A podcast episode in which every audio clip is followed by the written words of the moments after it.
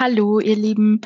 Ich melde mich hier offiziell bei euch mit meinem ersten Podcast. Ich hatte dieses Projekt schon länger im Hinterkopf, aber wie ihr das alle sicher auch schon kennt, verschieben sich manchmal die Prioritäten und dann rückt es in den Hintergrund. Und aber aufgrund dieser Ausnahmesituation, in der wir uns auf der ganzen Welt eigentlich mittlerweile befinden, dachte ich, ich könnte etwas Abhilfe in Bezug auf Langeweile schaffen, indem ich beginne, mein Buch Schottisches Feuer und englische Anmut vorzulesen. Für alle die, die zwischendrin mal etwas anderes in ihren vier Wänden haben möchten. Und ähm, ja, ich möchte eigentlich auch gar nicht allzu viel noch vorher quatschen. Es ist etwas merkwürdig, mit mir selbst zu sprechen, aber ich denke, ich gewöhne mich schon dran. Ich freue mich über Kommentare und äh, Fragen jeglicher Art. Ihr könnt ihr die mir gerne auf books at julianabailey.com schicken oder besucht meine Webseite julianabailey.com. Und äh, für die, die mich vor über Wattpad kennen, dort könnt ihr mich auch erreichen und dort habt ihr auch das Buch im ganzen Text, zumindest mal Band 1. Ja, das wäre eigentlich mal so die Vorabinformation von mir. Ich hoffe, euch gefällt's und ich hoffe, ihr könnt mit meiner Stimme leben. Ich mag sie nämlich gar nicht, aber ähm, ich muss mich auch Gott sei Dank nicht selbst hören. Ähm, ja, dann beginnen wir doch gleich mit meinem ersten Band Schottisches Feuer und englische Anmut. So, dieses Buch widme ich denjenigen, die sich, sich selbst an sich zweifeln und endlich den Mut finden sollen, ihr Leben in die eigenen Hände zu nehmen. Kapitel 1 1512 London, Nordufer der Themse. Hast du wenigstens eine Arbeitsbestätigung? Stille. Das ist das Haus der Archers. Denkst du, ich lasse hier einfach jeden streunenden Hund ein? Die vermummte Gestalt wich vor der zuknallenden Tür zurück und drängte sich wieder in die Ansammlung der Londoner Meute. Es war wie immer zu dieser Jahreszeit, eisig kalt und der Regen ließ einfach nie nach. Die Gestalt drückte sich durch die Menschenmassen, bis sie in eine Zwischenstraße gelang, die hinunter zur London Bridge führte. Es dunkelte bereits. Das vermummte Geschöpf setzte sich bei den Pfeilen der Brücke auf einen ausrangierten Holzstuhl und begrub das Gesicht in Händen. Ja, es war eine vollkommen lächerliche Idee gewesen, ohne jegliches Zeugnis bei der Archer-Familie anzufragen. Sie hatte es eigentlich gewusst. Ein Rascheln aus der Ecke ließ sie aufschrecken. Wer ist da? Klamme kalte Hände ergriffen ihr Herz. Panik stieg ihre Kehle hinauf und sie lauschte angespannt in die Dunkelheit.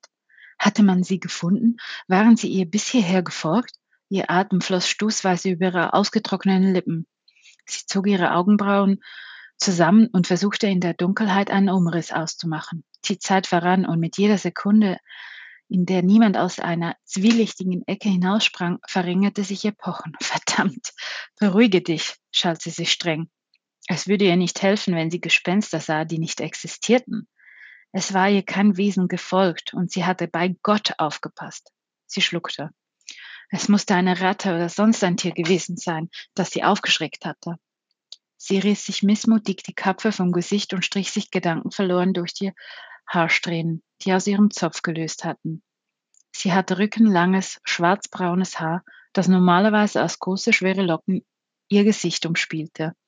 Seit sie unterwegs war, hatte sie es nie offen getragen. Zu riskant und zu leichtsinnig wäre es. Sie würde damit zu viel preisgeben, da die Dienstmädchen hier in der Umgebung Hauben trugen, um die Haarpracht vor gierigen Blicken zu schützen. Ein gurrendes Geräusch echote zwischen den Wänden, ihr Magen. Sie hatte kein Essen gefunden, schon seit Tagen nicht. Auch ihr tiefer Seufzer konnte daran nichts ändern.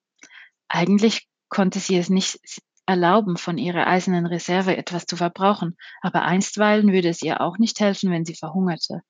Sie schlich an ihr Versteck, tastete sich an den Mauersteinen entlang, bis sie einen fand, der leicht nach innen gewandt war. Sie zog an ihm, und der Stein löste sich kratzend aus seiner Halterung. Im Halbdunkeln ertastete ihre Hand einen Fetzen Pergament. Sie umklammerte es, es war noch da. Sie löste sich leicht zitternd davon und ihre Finger strichen über den Boden der staubigen Nische. Ah, ein kleiner Lederbeutel, nicht schwer, wiegte in ihrer Hand. Sie nahm ihn an sich, löste die ledernen Bänder und sah hinein. Einige wenige Münzen glitzerten ihr entgegen. Sie ergriff einige und schnürte den Beutel rasch wieder zu. Sie vergewisserte sich, dass der Stein nicht allzu auffällig in der Wand steckte. Rasch verstaut sie ihren großen Beutel unter, unter dem Unrat und stieg wieder hinauf. Die Nacht war nun vollends über London hereingebrochen. Sie stapfte über die Pflastersteine und die Straßen, die nun fast keine Besucher mehr trugen. Zu dieser Tageszeit waren die Docks gefährlich. Sie hastete den Weg entlang, und wenn sie Männer schon von weitem hörte, presste sie sich ganz dicht an eine Hauswand und wartete, bis sie vorbeigezogen waren. Sie war weniger picht auf solche Gestalten zu treffen, davon hatte sie schon genügend unangenehme Begegnungen erlebt. Sie bog um eine Ecke und sah von weitem die Taverne Wolf Close. Als sie die Taverne erreicht hatte, wurde so, wurden soeben die Öllampen angezündet. Die Tür schwang weit auf und drei betrunkene Vagabunden torkelten aus der vollen Taverne. Sie hatten die Arme um die Schultern ihres Nachbarn gelegt und sangen ein wollüstiges Lied. Ja, wenn ne holde Maid dich bitt, dann zögre nicht, dann zögre nicht.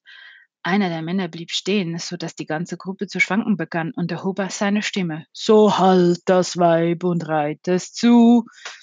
Die beiden anderen Männer brachen in schallendes Gelächter aus. Sie wackelten weiter und wurden schließlich von der Nacht verschluckt.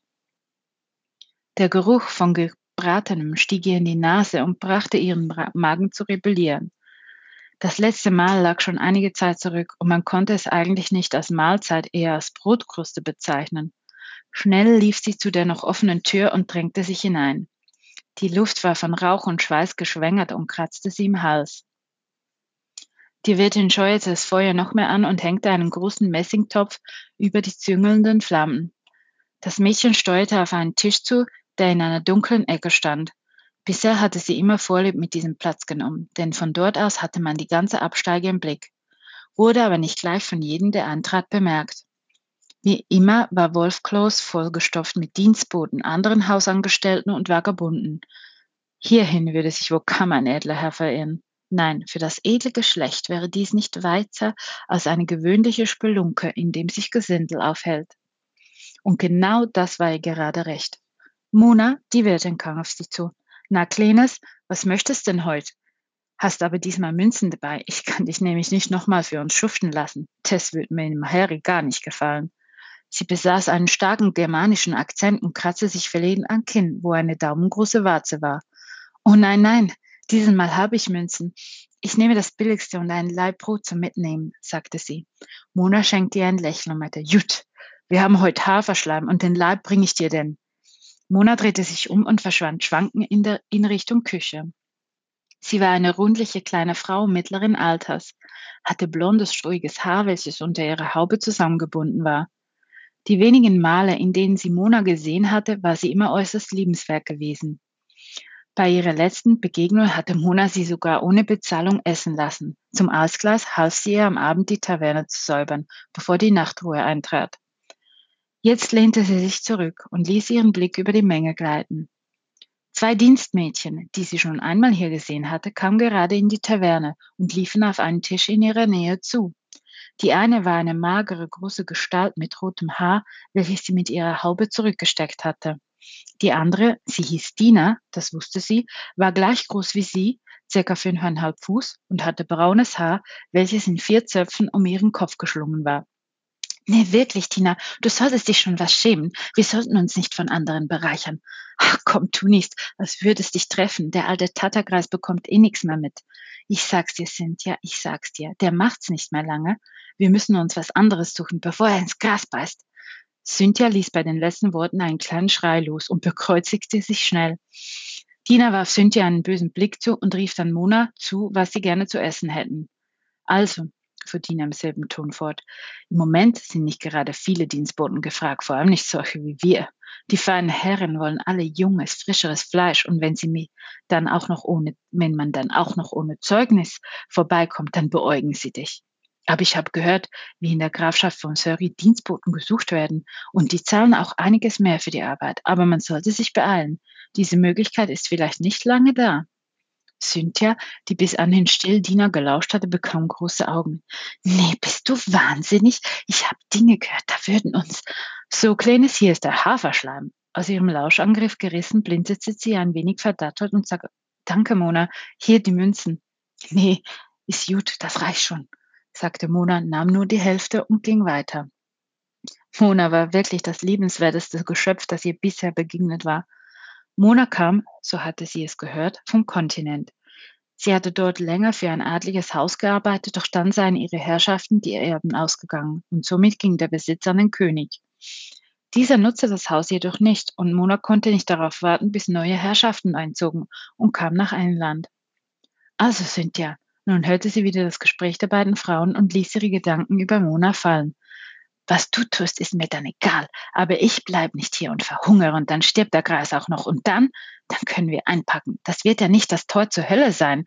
Sobald ich kann, werde ich nach Surrey gehen und mir eine tolle Anstellung sichern und du kannst ja weiterhin hier rumhocken. Cynthia schüttelte nur ihren Kopf und fing an, den Brei zu löffeln, den auch Mona ihr hingestellt hatte. Tausend Gedanken schienen zeitgleich durch ihren Kopf zu rasen. War es möglich?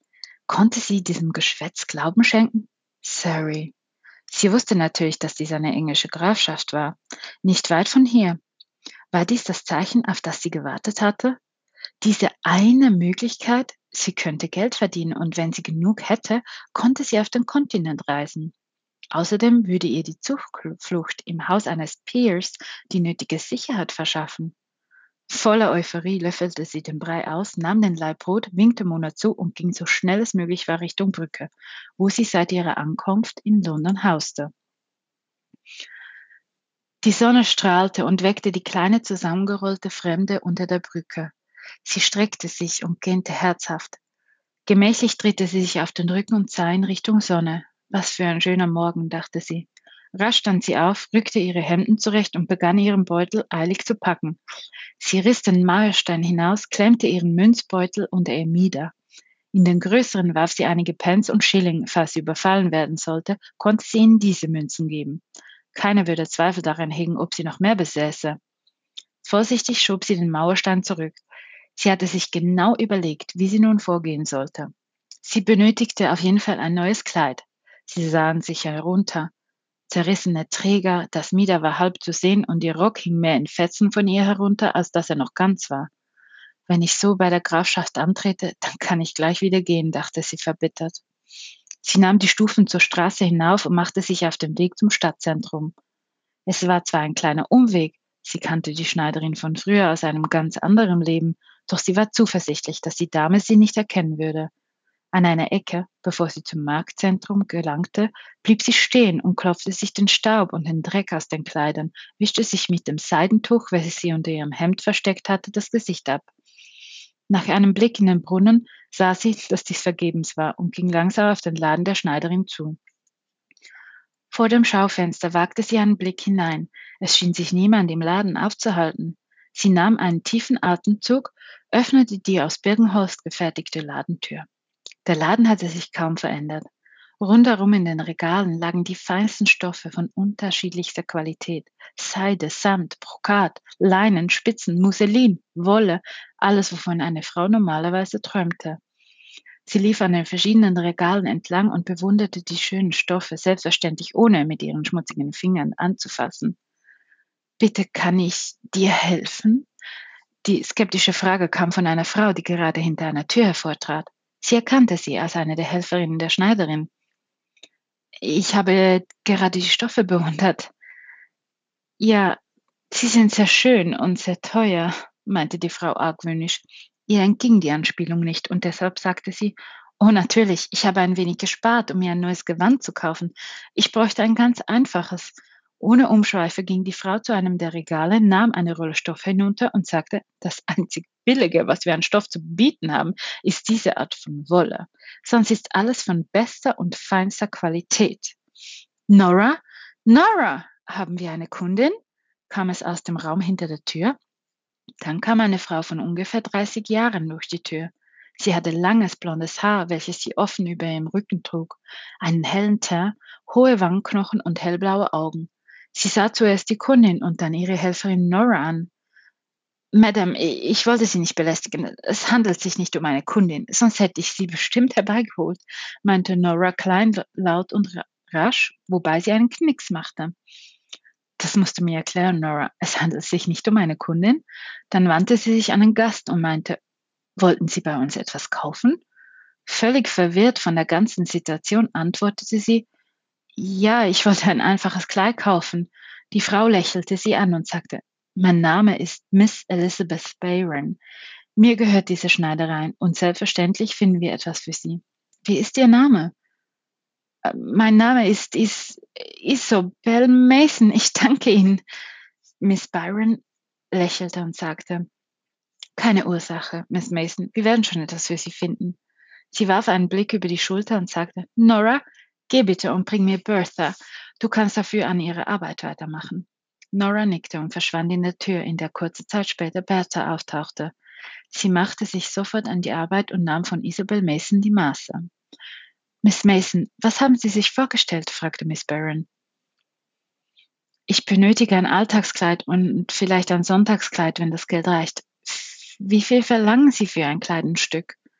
Als Bertha mit dem Vermessen fertig war und alles auf ein Pergament gekritzelt hatte, ging sie in den näheren Raum zurück. Hm, lassen Sie mich nachdenken. Ein Alltagskleid ist nicht sehr teuer. Das würde 40 Pence kosten. Ich habe ein wunderbar warmes aus brauner Wolle und ich kann Ihnen ein schönes Sonntagskleid aus einem bestehenden Modell aus der letzten Saison zaubern. Diese alten Modelle müsste ich Ihnen nur anpassen und möglicherweise Miss Barron ging um sie herum das eine oder andere ergänzen. Geben Sie mir 65 Pence. Ich denke, das ist angemessen. Sie sah Miss Barron ungläubig an. Angemessen? Verzeihen Sie mir, Miss Barron, doch das ist viel zu großzügig. Ich möchte nicht, dass Sie das tun. Wolle, Spitze und Leine wären viel mehr wert. Selbst die Spitze alleine. Kennen Sie sich mit Stoffen aus? Arbeiten Sie als Näherin? Nicht direkt. Ich meine, stammelte sie, blickte weg und überflog nochmal die Regale.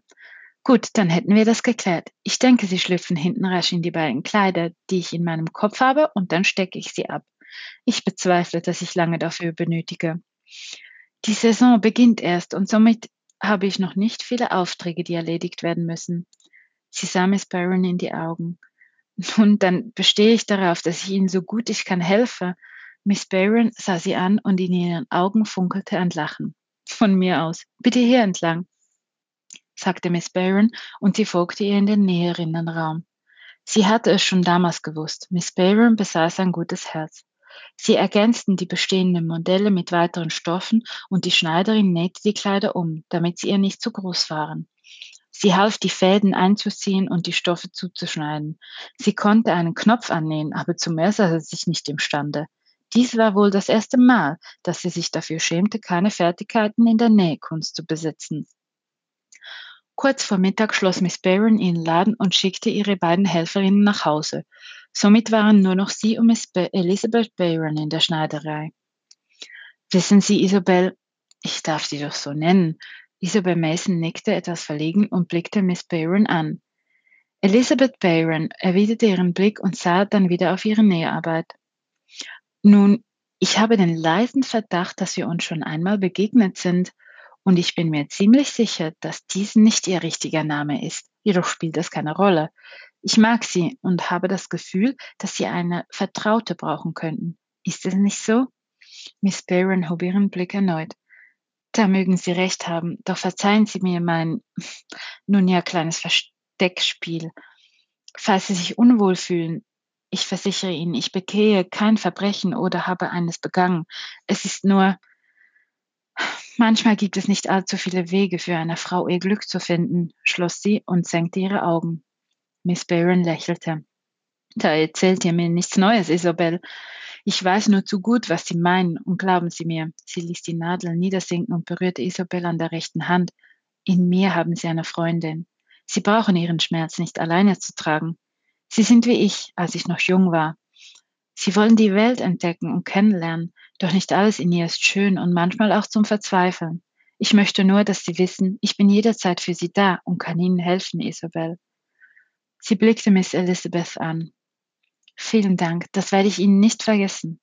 Kurz Zeit später setzte Miss Barron die letzte Nadel an und Isabel Mason konnte sich im Spiegel bewundern. Es sieht wirklich fantastisch aus, Miss Elizabeth. Sie haben wahre Wunderhände. Ich danke Ihnen aus tiefstem Herzen. Miss Barron lächelte nur. Es war mir eine Freundin, Miss Isabel Mason, und wie ich Ihnen sagte, wenn Sie Hilfe brauchen, kommen Sie zu mir. Die falsche Miss Mason nickte dankend und nahm Miss Barron in die Arme. Sie konnte Elizabeth nicht der Gefahr aussetzen. Er würde alles und jeden niedermessen, wenn er nur die winzigsten Schimmer einer Lüge entdecken würde. Nein, es waren schon genug Menschen für sie gestorben. Miss Barron lächelte und reichte ihr einen Leinensack. Sie packte die beiden Kleider in ihren abgenutzten Sack und ergab ihr die 50 Pence. Sie trat durch die Tür nach draußen. Sie richtete ihre Augen auf den Horizont und kannte ab da nur noch eine Richtung. Das Dringlichste war allerdings ihre Geschichte. Sie sollte sich eine plausiblere Vergangenheit ausdenken und allem voran einen passableren Namen. Es war ziemlich brenzlig bei Miss Barron geworden. Wie kam sie denn nur auf so einen Namen, Isobel? Heutzutage hieß doch niemand mehr Isobel. Wenn du in Surrey bist, dann dürfen keine Fehler mehr vorkommen. Es darf mir niemand ansehen, dass etwas nicht stimmt. Ich bin jetzt ein Dienstmädchen, mattete sie sich in, in den Kopf. Sie lief weiter. Sie befand sich auf der direkten Landstachel nach Surrey. Die Reise würde bis in die Nacht dauern. Doch sie wollte, soweit es ging, vorankommen. Vermutlich würde sie sich im Gestrüpp einen Unterschlupf suchen und erst am nächsten Tag der Familie gegenübertreten. Es war später Nachmittag, als sie sich an, an den Straßenrand setzte und den Leibbrot aus ihrem Beutel hervorzog. Ihre Füße schmerzten und zwei ihrer Blasen waren aufgeplatzt. Sie massierte ihre Füße und verspeiste die Hälfte des Leibes. Sie saß erst etwa zehn Minuten an dieser Stelle als ein Reiter, als sie einen Reiter hörte. Es musste eine ganze Gruppe von Reitern sein. Sie kam immer näher und ein ungutes Gefühl beschlich sie. Aus reinem Reflex zog sie ihre Kapuze tief ins Gesicht und richtete ihren Blick auf den Boden. Die Reiter kamen aus dem Wald links von ihr. Sie warf einen Blick auf die berittene Truppe. Es waren bewaffnete Männer. Als der vorderste von ihnen die Gestalt am Boden entdeckte, verfiel er einen Schritt mit seinem Pferd und ritt auf die Gestalt zu. Ihr wurde es flau im Magen. Dieses Wappen war ihr zu vertraut zwei schwarze Keiler, die sich mit ihren Hauern verkeilt hatten und sich auf einem grün-grauen Hintergrund befanden. Der Mann auf dem Pferd kam näher. Hey, du Weib! Woher kommst du? Sie zitterte. Sie musste sich beherrschen und biss sich auf die Zunge. Wie konnte er es wagen, dieser Abschaum? Weib, sprich, sonst blüht dir Böses. Meine Männer sind schon seit Tagen unterwegs. Er grinste seinen Männern zu. Weißt du nicht, wer ich bin? Ich bin George Talbot, Earl of Westmoreland. Natürlich war er das. Wie immer hatte er großen Mut, ein verlesenes Wesen zu erniedrigen. Dieser abscheuliche Feigling schoss es ihr durch den Kopf. Habt Erbarmen, edler Herr, ich bin ein altes Weib, sagte sie mit kratziger Stimme. Ich komme aus Surrey und wollte im Wald Pilze sammeln. Sie unterdrückte ihren aufkeimenden Zorn und ihre Angst. Am liebsten wäre sie aufgesprungen und hätte sich auf diesen Nichtsnutz gestürzt und ihm die Kehle zugedrückt. Der Mann grunzte. Sag mir, hast du in der letzten Zeit eine junge Dame gesehen, welche du nicht kennst? Nein, mein Herr, habe ich nicht. Meine Augen sind aber auch nicht mehr die jüngsten. Sie begann heftig zu husten und strich über ihre offenen, zerschundenen Füße. Ah, meinte er angewidert. Kommt, Männer, wer weiß, was die Alte da für Seuchen hat reiten wir zurück. Hierdurch ist sie bestimmt nicht. Die Männer wendeten ihre Pferde und ritten in, Richtung, in die Richtung zurück, woher sie gekommen waren. Vor Erleichterung ließ sie sich rückwärts ins Gras fallen. Es war eine bescheuerte Idee gewesen, den Weg nach Surrey zu gehen. Sie hätte für die gesamte Strecke eine Kutsche nehmen sollen. Doch nun lag sie da, im noch feuchten Gras und versuchte ihren Schock zu verdauen. Es suchte sie also auch in London und den umherliegenden Grafschaften. War sie denn nirgends vor diesem Kerl sicher? Sie rappelte sich auf, nahm hastig ihre Sachen und rannte beinahe den Weg weiter nach Surrey. Ein allerletzter Hügel lag noch vor ihr und dahinter befand sich die ersehnte Grafschaft. Der Nachmittag hatte sich dahingezogen und als sie über dem Hügel war, sah sie ein kleines Dorf und lief darauf zu.